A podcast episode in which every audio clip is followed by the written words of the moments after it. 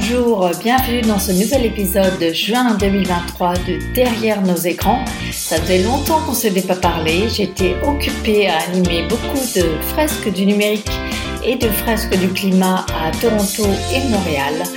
Mais me voici de retour avec un invité euh, passionnant, Eneko Jurajuria, qui a fondé le mouvement 10 jours sans écran dans les écoles de France et d'ailleurs et qui va nous parler de ce programme unique pour euh, désintoxiquer les enfants et peut-être les parents et les enseignants des écrans.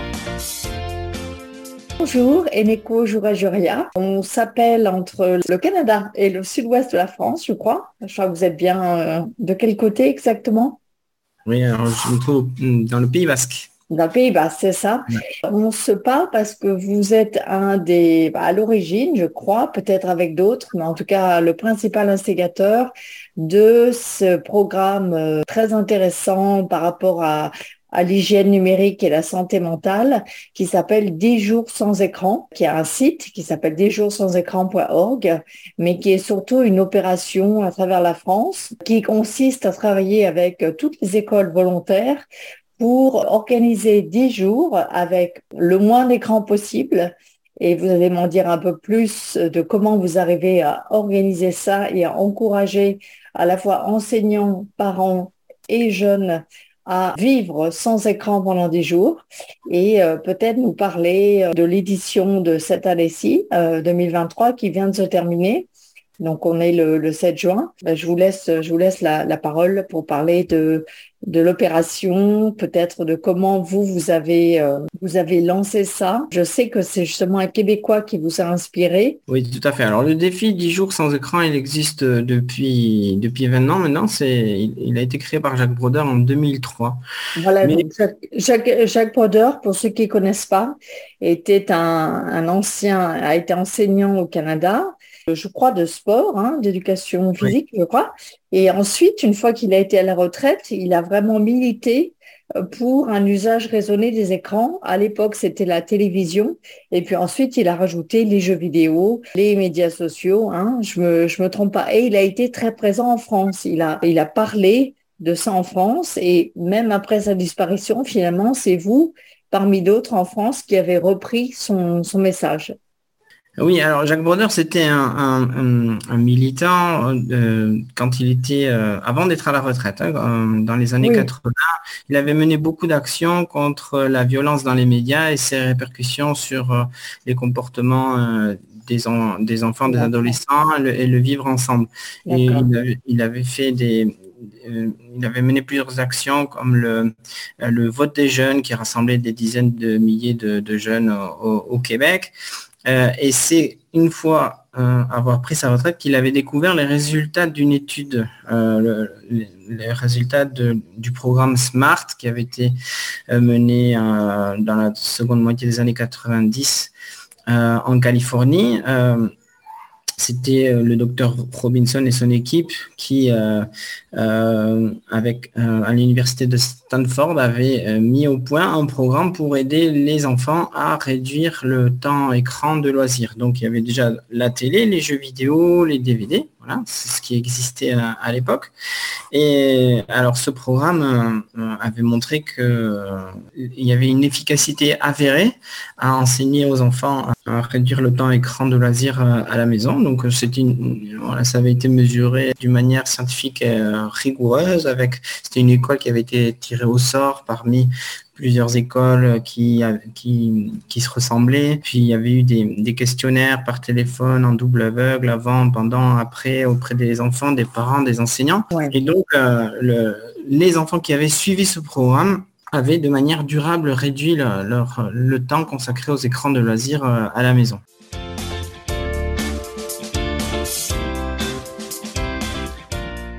Et en plus de ça, ils avaient, ils avaient mesuré d'autres effets.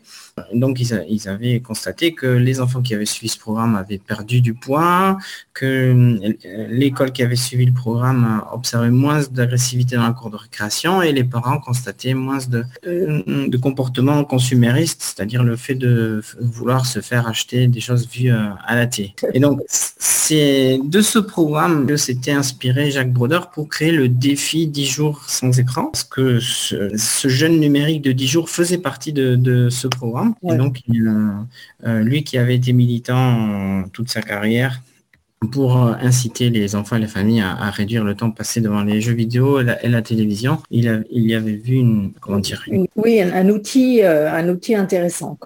Voilà, tout à fait.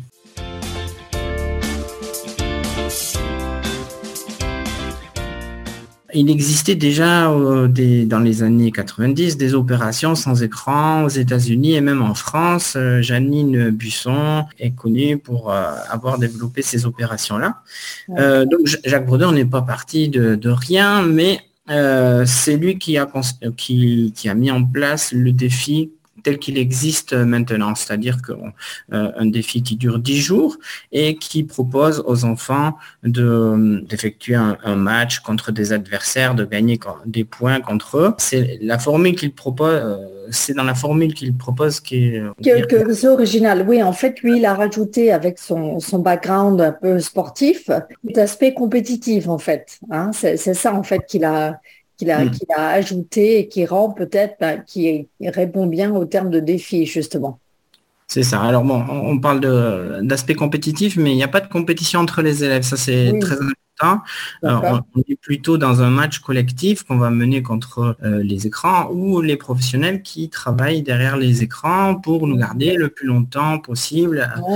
et le plus souvent possible assis derrière les écrans. Donc c'est contre eux va mener un match. Donc la compétition, elle est là. Et donc on va inciter les, enfants à se serrer les coudes euh, et à, faire bloc ensemble pour essayer de gagner le plus de points possible. Chaque fois que les enfants euh, se passent d'écran dans un temps déterminé de la journée, ils gagnent un point. Donc il y a six temps dans, la journée et tous ces points sont cumulés euh, pour faire grimper le, le compteur.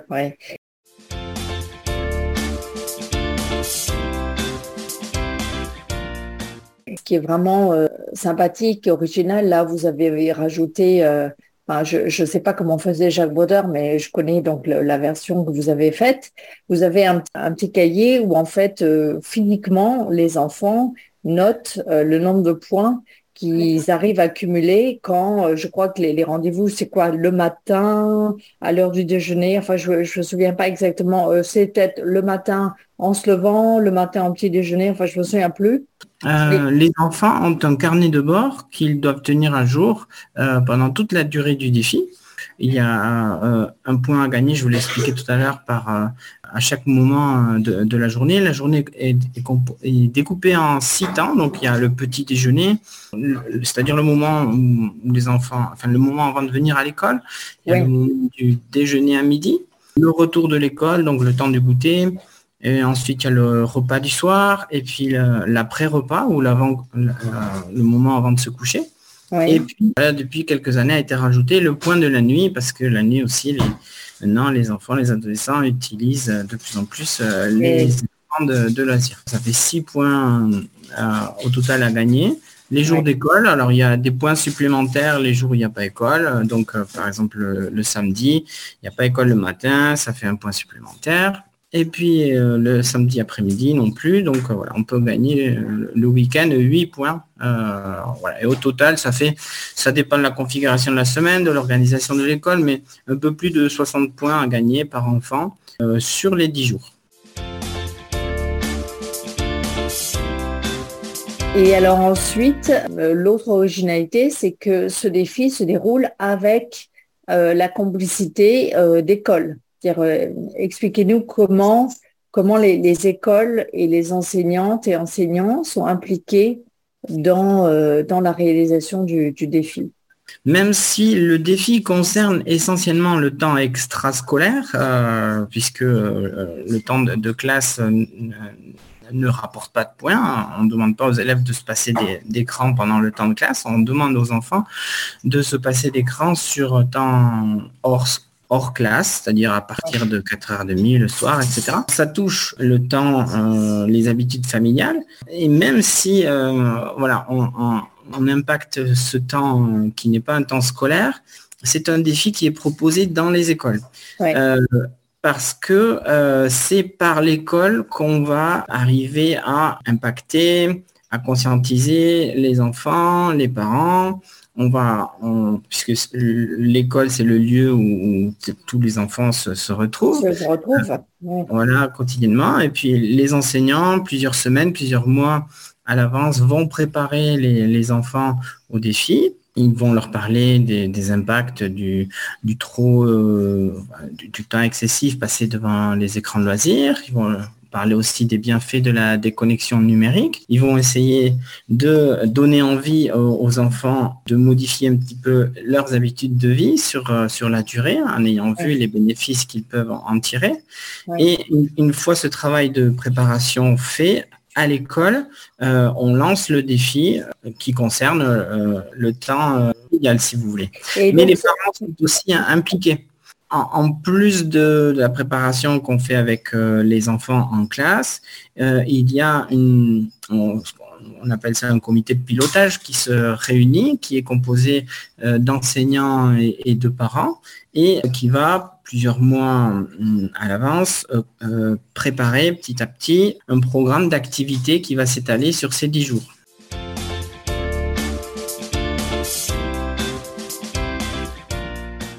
Alors, c'est les activités qu'on propose sur ces dix jours, elles sont censées faciliter la réussite euh, du défi pour les enfants. et, alors, et alors, vous me confirmez, ce sont des activités extrascolaires, c'est après l'école en général oui, oui, c'est ça. Ce sont des, activités qui se déroulent après l'école ou le mercredi après-midi ou même le, week-end, le samedi mmh. ou, le dimanche. Ce sont des activités euh, euh, proposées par euh, des parents d'élèves ou par des associations de quartier, de, des associations du village qui veulent participer à la démarche, qui veulent aussi participer à inciter les enfants à avoir des habitudes de vie plus saines, notamment euh, concernant le, temps écran, mais qui veulent aussi par exemple faire la promotion de l'activité physique ou qui veulent faire connaître de nouvelles activités aux enfants et, aux parents. Concrètement, est-ce que vous pouvez me donner un ou deux exemples, peut-être chez vous, parce que j'imagine que dans votre ville ou village, c'est particulièrement développé, parce que tout de suite, euh, on pense à plein de choses, c'est-à-dire que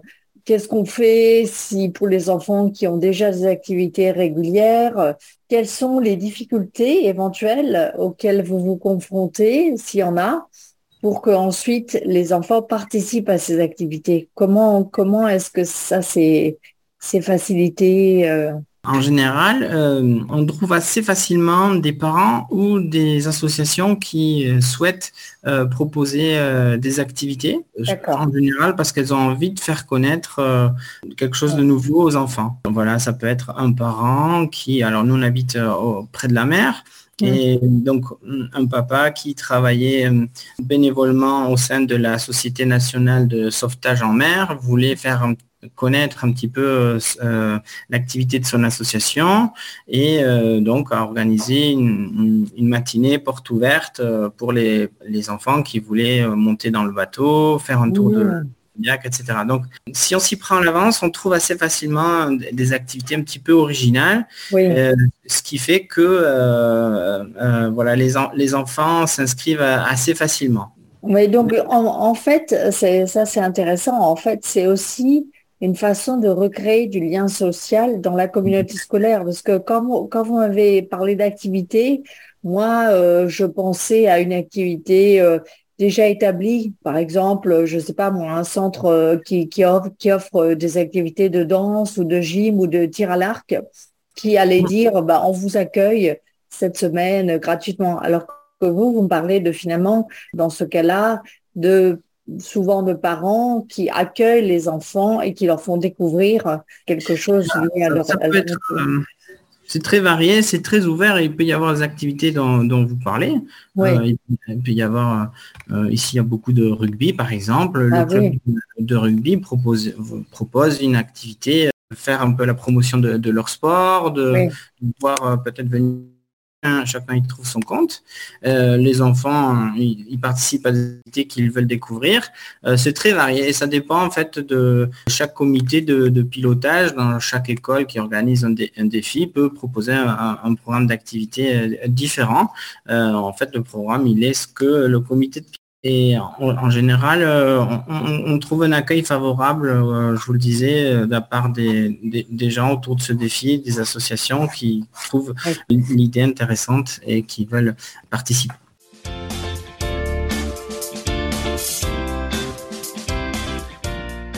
Alors, j'ai vu que l'édition de cette année était de plus en plus, euh, avec de plus en plus d'écoles participantes et d'enfants participants. Est-ce que vous pouvez nous, nous, donner un peu quelques, quelques informations sur euh, donc, euh, cette édition-ci? Depuis 2018, il existe quelques, quelques personnes à, à, se dire que ce défi méritait, cette opération méritait d'être mieux connue et, et qu'elle manquait de visibilité. Euh, que c'était un outil euh, pédagogique euh, très intéressant. Et donc, on, a décidé de proposer un défi collectif. Voilà, on, a proposé des dates au printemps. On, a fait un, site internet sur lequel les écoles qui le souhaitent peuvent s'inscrire pour faire le, le, défi ensemble aux mêmes dates, participer à une sorte de mobilisation sociétale. Alors en 2018, on avait commencé avec 35 écoles c'était déjà beaucoup, on ne s'attendait pas à, ce niveau de, participation. Chaque année, euh, le taux de participation a augmenté jusqu'à arriver cette année à, plus de 450 euh, écoles et crèches, ce qui représente euh, pratiquement 60 000 enfants qui sont impactés par le, défi 10 jours sans écran cette année. Alors il y en a en France, alors, ce sont surtout des, des écoles francophones la grande majorité des écoles qui participent se trouvent en France. Il y a aussi des écoles françaises euh, comme l'école française de Sydney ou de, Rabat au Maroc qui a participé. Il y a une école euh, belge qui s'est inscrite, une école française de Suisse aussi. D'accord.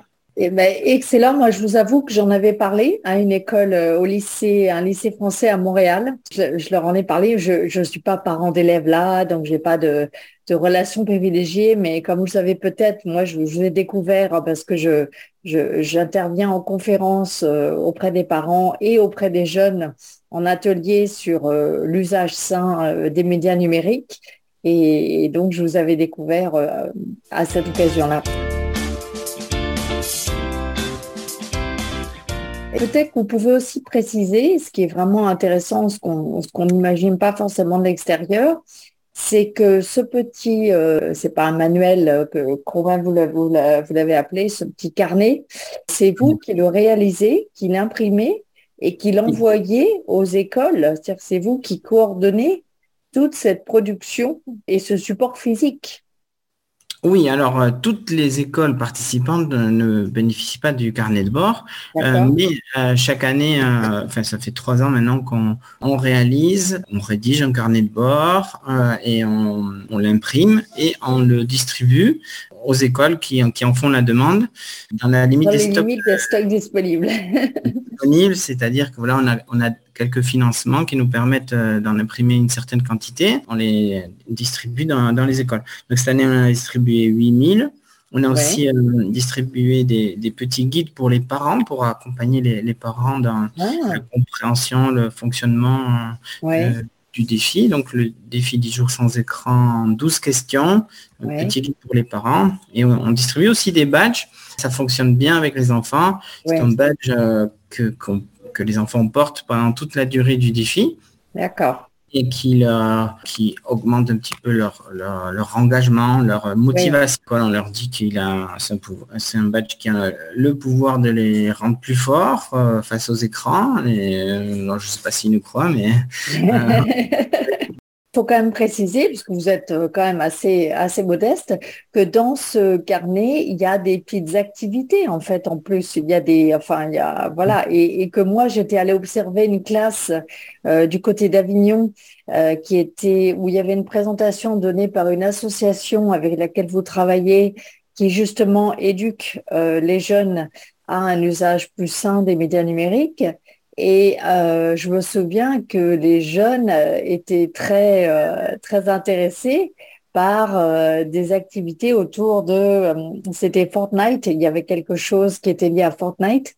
Donc, vous, vous, vous, vous utilisez quand même des références de culture populaire, voire des jeux vidéo, pour intéresser les enfants à, à, participer et à utiliser ce, ce carnet, en fait. Euh, oui, alors l'association dont, vous parlez, euh, euh, elle avait une approche sûrement assez enfin, particulière à son, association. Dans, le carnet de bord, nous, on parle surtout d'activité, enfin, on essaye de cultiver le goût de la déconnexion numérique sur le carnet de bord, on trouve euh, euh, des explications sur euh, ce qu'est la, sédentarité, ses méfaits, et donc la répercussion du trop de temps écran sur la sédentarité et l'activité physique, mais aussi l'importance de, bien maîtriser les, écrans pour ne pas venir perturber le, sommeil. on essaye de les inciter à aller au contact euh, de la nature. On les incite aussi à, participer davantage à, la vie familiale, aux tâches ménagères, par exemple. On essaye de les convaincre de l'intérêt de pouvoir y participer, euh, euh, même quand on est en, enfant. C'est une, même façon de mettre les parents de votre côté, parce que un, problème, un problème de l'usage des écrans aujourd'hui, c'est qu'on parle des enfants, mais les parents sont parfois euh, les, modèles euh, des exemples et ce sont parfois les enfants qui, pendant le défi, doivent dire à leurs parents, euh, écoute, papa, maman, là, il faut que tu arrêtes l'écran parce que... oui, ça arrive. oui, il arrive que ce soit les enfants qui soient les moteurs pendant le défi pour inciter les parents à réduire aussi le, temps écran. Mais, mais quand on regarde les sondages, on, voit bien que les enfants, ils disent qu'ils ont été très encouragés par, euh, par leurs parents. Donc on sent bien que derrière ce défi, euh, les parents se saisissent du défi parce qu'ils savent bien. Euh, alors, je suis pas sûr qu'ils aient vraiment pris conscience de, enfin de, de, de, l'importance de bien mettre le, temps écran. Je c'est toute l'importance. Cependant, il sait bien qu'il a euh, euh, qu'il est important d'aider les enfants à réduire ce temps écran. Je pense que beaucoup de parents ont du mal à, euh, à respecter les, les, euh, les préconisations euh, qui sont faites par l'OMS ou par la Santé publique France et qu'ils saisissent de ce ils profitent de ce défi, de cet élan collectif pour euh, eh ben, euh, remettre un petit peu à plat les, les habitudes familiales, s'entraîner à, à, à, faire différemment pendant dix jours et puis pour essayer de modifier les habitudes de vie sur la durée. Donc effectivement, les parents, on, on, le voit dans les sondages, ils sont très très favorable à ce que euh, on, propose euh, ce, genre d'opération. Euh, si on reprend les questionnaires de l'année dernière, il y a 99% d'entre eux qui souhaitent que l'école repropose le défi dans, les années suivantes, enfin l'année suivante ou, deux ans après. Ce qui n'est pas le cas pour les enfants. Les enfants, ils sont on, trouve plutôt deux tiers d'enfants qui sont favorables à, reproduire euh, l'expérience, même si euh, la très grande majorité trouve que euh, le défi a été utile. voilà, il y en a plusieurs qui disent que bon, c'était difficile et que une, fois c'était bien, mais qu'ils ne referaient pas ah. l'opération. Voilà. il faut être attentif à ça, je pense, et ce qui veut dire que euh, un défi euh, doit bien bien se préparer. Je, pense qu'on peut comparer ça à une course à pied, un marathon. On se lance dans, une, dans un exercice trop difficile sans préparation. Euh, Et, voilà, c'est vraiment un exercice qui demande euh, de la préparation, voilà, bien en amont du défi. Alors, si vous permettez, j'ai encore quelques autres questions parce que je trouve cette opération vraiment, vraiment excellente et passionnante. Et pour tous ceux qui écoutent, j'aimerais bien quand même leur donner quelques informations complémentaires. C'est d'abord, vous avez parlé de financement en France. Est-ce que vous pouvez me dire à quel titre euh, vous avez reçu des financements, je crois, d'origine publique, en fait, pour votre, euh, votre opération c'est surtout euh, la caisse d'allocation familiale, l'ARS, donc l'agence régionale santé. Donc c'est parce qu'il y a une prise de conscience en France au niveau de la caisse des allocations familiales de l'impact négatif sur la santé des enfants qu'ils trouvent votre opération finalement euh, un service public, enfin une opération de santé publique euh, quasiment, en fait. Oui, je pense qu'ils ont, ils, voient ça d'un bon oeil. Ils pensent que, en tout cas, nous, c'est comme, on leur présente ça comme ça et les questionnaires vont dans ce sens, c'est que ça renforce un petit peu euh, au niveau familial en tout cas, au, niveau les parents, ils, le disent, ils se sentent euh, renforcés dans leur pouvoir, euh, dans leur rôle éducatif, dans leur volonté d'enseigner, de, montrer aux enfants qu'il est important d'adopter des saines habitudes de vie, qu'il est important de, consacrer du temps à la vie familiale, à, la conversation familiale, en, notamment en, éteignant les écrans pendant, pendant les, repas. Voilà, tout ça, ça, resserre les, liens familiaux. Et donc, la caisse d'allocation familiale, elle y voit euh, cet avantage-là. Je pense qu'il y a d'autres avantages. Le défi 10 jours sans écran, il, a, il a beaucoup d'avantages. C'est qu'il y a l'aspect euh, liens familiaux, mais il y a aussi l'aspect euh, santé. On fait la, promotion de la déconnexion numérique. Eh ben, c'est moins de sédentarité, c'est plus d'activité physique. Euh, et on le sait, les, les enfants qui sont actifs euh, et les personnes qui sont actives physiquement ah ben, sont en meilleure santé, mais elles, sont, elles ont plus de chances d'être heureux dans la vie euh, de manière générale. Mmh. Et puis, euh, il y a aussi la, la MILDECA, c'est-à-dire la, la, mission interministérielle de la lutte contre les addictions. Et donc, dans ce programme, il y a le, les addictions aux écrans, les, comportements problématiques euh, face aux écrans. Et donc, euh, voilà, je pense que le défi du jour sans écran, il contribue à prévenir ces aspects-là aussi.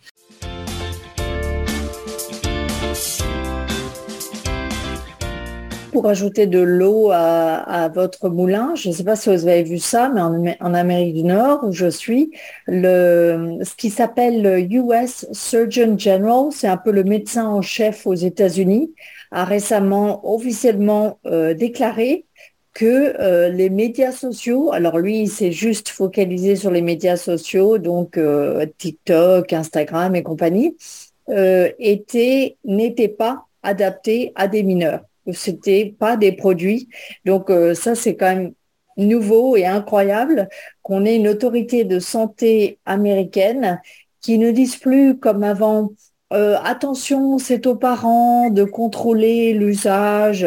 Non, non, mmh. ils sont carrément en train de, de faire le parallèle avec une substance euh, nuisible, mmh. comme une drogue ou comme l'alcool, en train de dire ces produits ne sont pas adaptés aux enfants. Donc ça, c'est une nouvelle euh, assez euh, réjouissante dans la lutte euh, commune pour la santé psychique et physique des enfants face, aux écrans.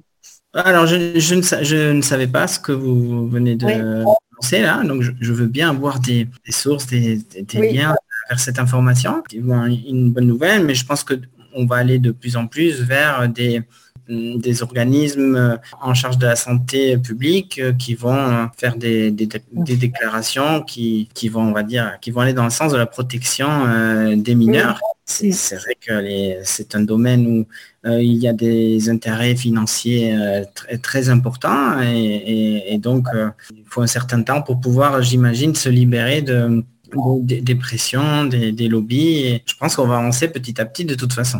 Exactement. Ce qu'on constate, en fait, je l'avais déjà vu au, Québec, c'est que les, les, représentants gouvernementaux en charge de la santé, ils sont depuis longtemps prêts à faire des déclarations et à mettre en place des protections officielles pour tous ces produits qu'on destine aux enfants aujourd'hui. Donc là, c'est les médias sociaux, mais les jeux vidéo, c'est exactement pareil. Et Internet en général, euh, les plateformes de streaming, euh, voilà.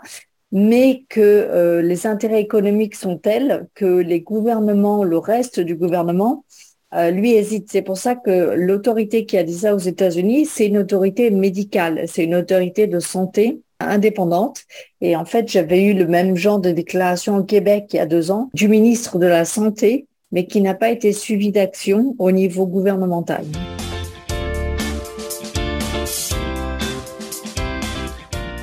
Qu'est-ce qu'il faut, à votre avis, si une école se pose la question de participer à ce défi, ou que ce soit dans le monde, quels sont les ingrédients pour que euh, ce soit réussi? Puis enfin, comment vous voyez l'évolution, comme votre défi évolue d'année en année, comment vous voyez la, suite? Pour préparer le, défi, le défi 10 jours sans écran, euh, j'avais été lire un petit peu euh, les détails du programme SMART qui avait été mené dans les années 90. Euh, ce programme était une réussite, elle a donné des résultats on va dire, des résultats euh, importants, assez saisissants pour moi.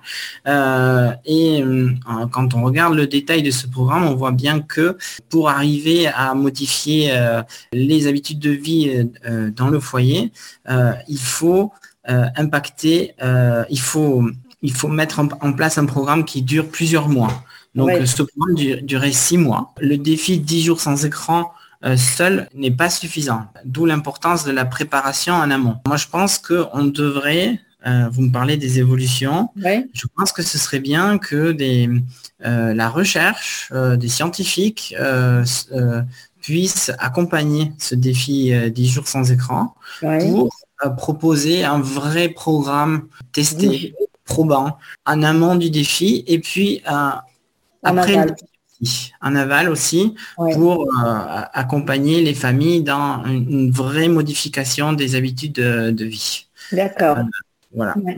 je, pense que c'est l'évolution euh, qui serait souhaitable, enfin pour moi, de ce défi.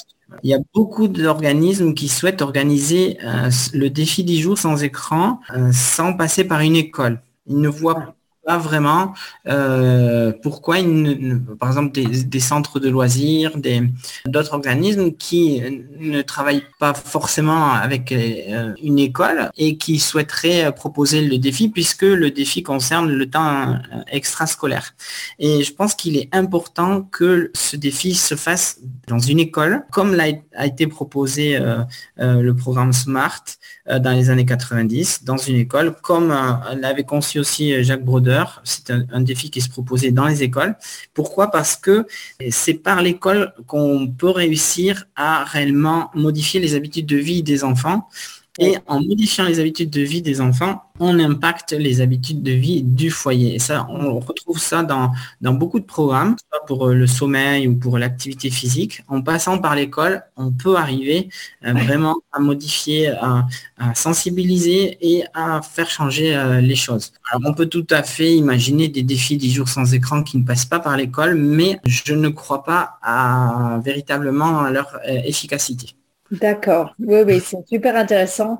Et c'est vrai que c'est ce que c'est ce qu'on constate. Et d'ailleurs, j'allais vous demander, dans le cadre de la préparation de ce défi et de l'animation de ce défi avec des écoles, si vous n'avez pas des retours de la part des directions d'école ou des enseignants qui vous disent que ça les a fait évoluer, même eux, dans leur vision de, l'usage des, écrans. Parce qu'en fait, voilà ce que, ce que je vois dans, dans les conférences que j'ai pu faire auprès de parents, c'est qu'ils parlent de la pression sociale. Ils disent euh, oui, mais mon enfant, euh, moi, je peux essayer de le déconnecter, mais ses amis, ils sont connectés tout le temps, euh, toute la nuit, etc. Donc, vous avez raison, c'est un défi collectif. Mais j'allais dire, il y a les parents, mais il y a aussi les enseignants et les directions d'école, parce que eux aussi, ils sont source de, modèles et de conseils à ce sujet. C'est toujours un peu délicat euh, quand on, lance le défi 10 jours sans écran. souvent, on vient, on vient nous dire, mais euh, pourquoi est-ce que ça ne concerne que les écrans de loisirs? Pourquoi ça, que ça, ne concerne pas les écrans euh, en classe à, l'école parce que l'école est un exemple, etc. Moi, je pense que si on, déjà d'une part, maintenant, euh, demander de faire classe sans aucune connexion complètement déconnectée, euh, je, pense que ça rendrait la tâche très difficile aux enseignants. Donc, je pense qu'on perdrait beaucoup de participation. Je pense que c'est une autre question que celle de la numérisation de l'école, qui est une question à, travailler, qui est tout à fait intéressante. Euh, la question qui est autour du défi du jour sans écran, c'est le temps consacré aux écrans de loisirs par les enfants, qui est supérieur au temps passé en classe. Il faut, il faut bien savoir que l'étude Esteban de Santé publique France, euh, qui date de 2015, euh, nous dit que les enfants et les adolescents passent en moyenne euh, en moyenne, hein. ça veut dire euh, jour, des, de classe et jours de, vacances confondus, 4h11 euh, par jour devant les écrans de loisirs. Et ce qui veut dire que si on fait le calcul, eh ça dépasse très largement le temps passé en classe. Donc les enfants passent beaucoup plus de temps devant les écrans de loisirs qu'en classe. Donc je pense que c'est vraiment quelque chose sur lequel il faut travailler. Je pense que le défi fonctionne bien comme ça. C'est une pierre apportée à, l'édifice, à, la réflexion collective.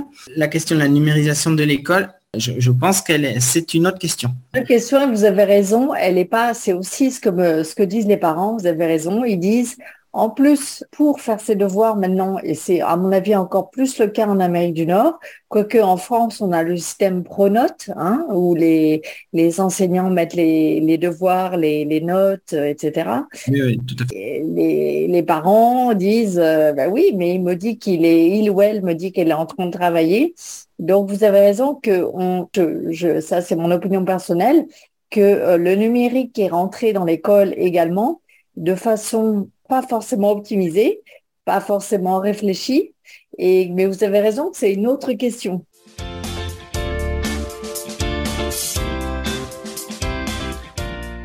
Ce que je voulais dire, c'est que est-ce que les enseignants, les directions d'école, euh, du coup, vous font un retour sur la réflexion, les questions qui se posent sur l'utilisation des écrans de loisirs par les jeunes en participant participant à ce défi, choses qu'ils n'ont pas forcément le temps ou l'occasion de faire dans leur travail d'enseignant au quotidien, alors qu'ils sont confrontés au quotidien par des enfants qui arrivent fatigués, déconcentrés, agressifs, parce mm. que ils ont consommé trop d'écrans nuisibles. Donc, euh, si on veut être plus précis que l'écran, euh, trop d'écrans de loisirs violents, euh, hyperactifs, euh, avant d'arriver en classe.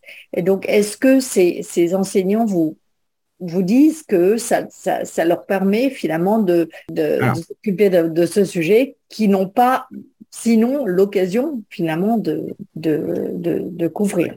J'ai peu de retours à ce niveau-là. Le questionnaire euh, ne me permet pas d'avoir des, des, précisions à, ce sujet, mais moi, les enseignants que je, je rencontre, euh, surtout, alors moi je suis en école primaire, au niveau des grands, des écoles primaires, les enseignants voient bien que ce défi, il est un sujet de conversation, en tout cas avec les enfants, assez intarissable. Les enfants adorent parler de ce qu'ils font avec les écrans et du coup, ils adorent avoir des discussions à ce sujet. Et on peut facilement embrayer sur eh ben, les effets néfastes du, trop d'écran, on peut parler de sédentarité, du coup l'importance de l'activité physique, du sommeil, de l'impact des écrans sur tout ça. Les enseignants euh, voient bien que euh, à, l'approche de plus le défi approche, plus ces discussions euh, peuvent être facilement menées avec les enfants. C'est un sujet vraiment sur lequel on pourrait discuter très longtemps avec, avec les enfants. Oui, vous avez tout à fait raison. Oui, euh, moi, je le vois aussi dans les, quelques ateliers que j'ai pu animer. Ils sont, ils sont ravis d'avoir quelqu'un d'autre que leurs parents et d'autre qu'une discussion euh, peut-être tendue, comme souvent avec leurs parents, pour discuter de tout ce qu'ils voient et dont malheureusement peu d'adultes leur parlent. C'est-à-dire qu'ils sont dans un monde numérique entre enfants, mais les adultes ne sont plus là pour les guider en fait. Il y a un exercice euh, qui est fait très souvent avec le défi 10 jours sans écran. On demande aux enfants de dessiner une scène à laquelle ils, euh, ont assisté devant un, écran, une scène qui leur a fait peur. Ah et alors, au début, les enfants n'osent pas trop parce qu'ils ne veulent pas montrer aux copains qu'ils ont eu peur. Mmh. Devant, mmh, devant, tel film. ils n'ont pas trop l'habitude de le dire non plus parce que ils veulent pas dire aux parents qu'ils ont eu peur devant, euh, par exemple, le premier épisode d'Harry Potter, parce que euh, sinon, ben, les parents ne les laisseront pas regarder le deuxième épisode. Donc, il bien qu'il faut pas trop dire qu'ils ont eu peur, euh, qu'ils puissent continuer à regarder. Et par contre, ben, quand il y en a un ou deux qui commencent à, présenter à parler, à, parler alors les langues se délient et on voit bien que les enfants, ils adorent parler des scènes qui leur ont fait peur, qui leur ont fait vraiment peur. Du coup, on, peut enchaîner sur les, effets de ces scènes-là, les cauchemars qu'on peut avoir euh, pendant la nuit, les cauchemars récurrents, et suite euh, ben, à, ce qu'ils ont vu euh, à la télé ou, sur un écran. Et donc, on, peut facilement discuter des effets, voilà, des images violentes sur notre cerveau, notre comportement. Et là aussi, là aussi, on, on a, on a du mal à clore la discussion avec les enfants parce que c'est l'heure et que voilà, on doit passer à autre chose, mais les enfants, ils ont envie de, parler. Ah, ça, c'est excellent. Ça doit être vraiment euh, très utile pour les enfants de pouvoir se livrer comme ça euh, dans un cadre euh, sûr entre enfants et avec leurs enseignants à ces sujets.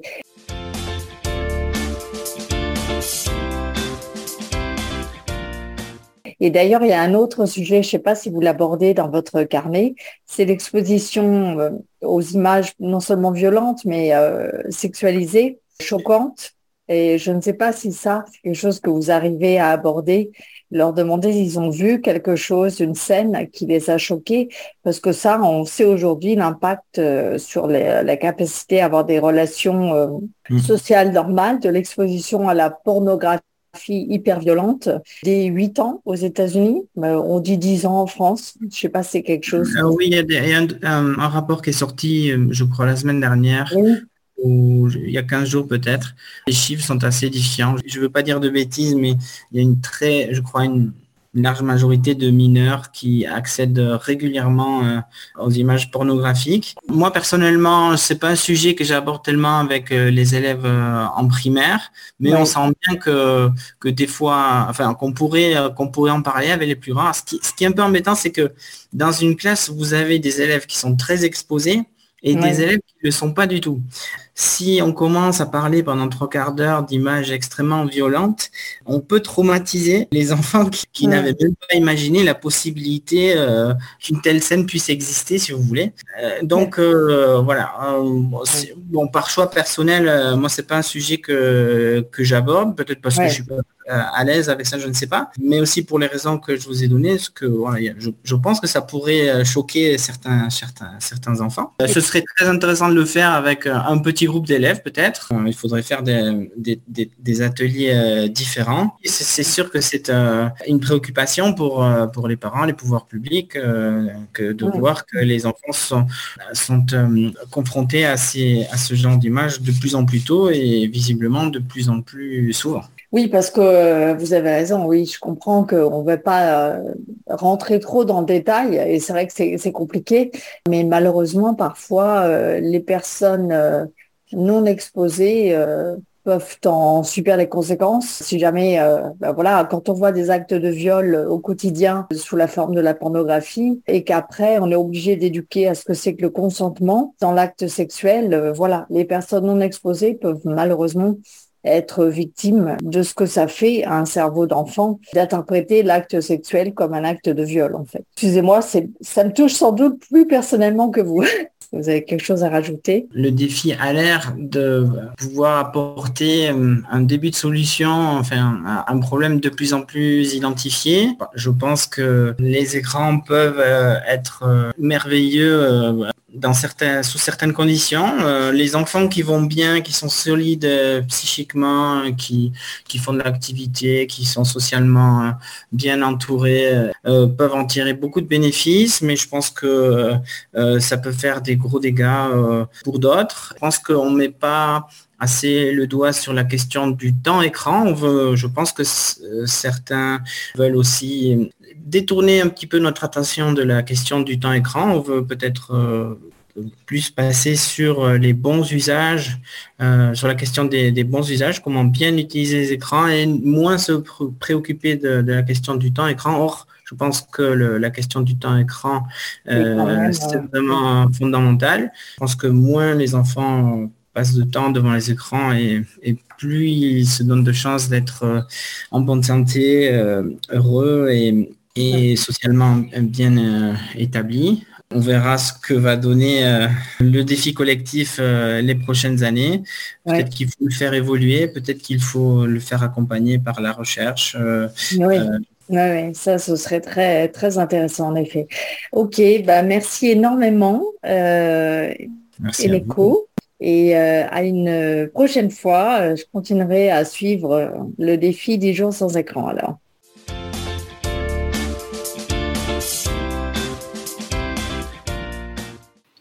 Merci d'avoir écouté cet épisode de Derrière nos écrans avec Eneko Jurajuria de 10 jours sans écran. Je vous invite à mettre des commentaires ou à évaluer euh, ce balado ou podcast pour nous aider à le rendre plus connu et à me contacter Caroline Zotier euh, via le site Tech for Good Canada si vous souhaitez euh, intervenir ou que vous avez des idées d'invités. Pour euh, commenter euh, un élément que nous avons évoqué avec Eneko Jorajoria, c'est la décision euh, du US Surgeon General, donc du médecin en chef américain, fin mai 2023, d'annoncer officiellement que les médias sociaux, donc TikTok, Instagram, Snapchat, n'étaient pas je répète, n'étaient pas à mettre entre les mains de mineurs. Il ne s'agit pas simplement d'enfants, mais d'adolescents également. C'est une décision incroyable que les défenseurs de la protection de l'enfance en ligne attendaient depuis longtemps, qui est venu des États-Unis en premier, le pays du numérique et de la big tech. La prochaine étape, à mon sens, qui va peut-être venir après un film aussi puissant que The Social Dilemma ou derrière nos écrans de fumée, mais sur l'impact des jeux vidéo, c'est euh, d'avoir le même genre de réglementation sur euh, les jeux vidéo, les plateformes de jeux en ligne, les plateformes de vidéo en général, pour dénoncer les mécanismes euh, addictifs qui sont inclus dans la programmation de ces outils et dont nous avons parlé d'ailleurs dans un épisode précédent avec une designer UX, Célia Audan, que je vous invite à écouter si vous ne l'avez pas écouté déjà.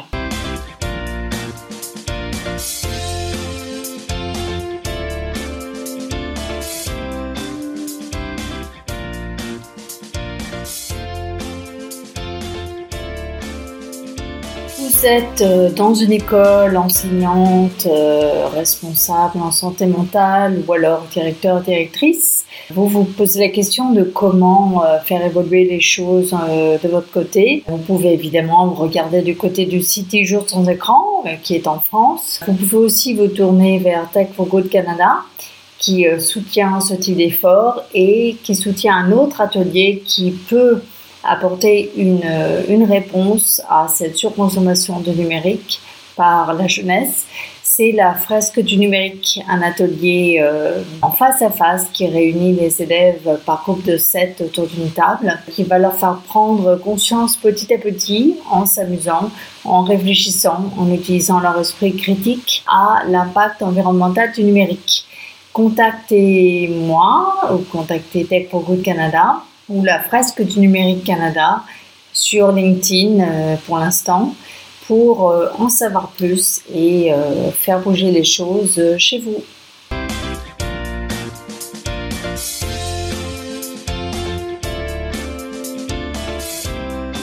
On se retrouve très vite pour un prochain épisode où j'interroge la fondatrice à Toronto de Private AI avec un tiré, attention parce qu'il y en a deux en ligne, qui a euh, mis au point une façon de supprimer les données personnelles dans vos requêtes à ChatGPT. À bientôt, je suis Caroline Isotier pour Derrière nos écrans.